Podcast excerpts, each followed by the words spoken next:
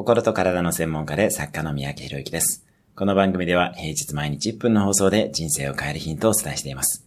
今日のテーマです。あなたが勝てる場所を選べ。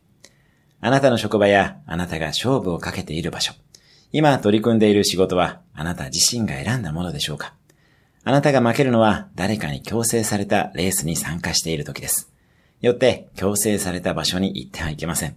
レースは自分で選んでください。あなたが輝ける場、勝てる場、楽しめる場に行ってください。そういう場は必ずあります。偶然のチャンスをつかむのは素晴らしいことですが、人に強制された場で戦ってはいけません。戦場は自分で選びましょう。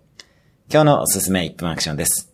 どの戦場から降りるのか、どの戦場に向かうのかを考える。今日も素敵な一日を。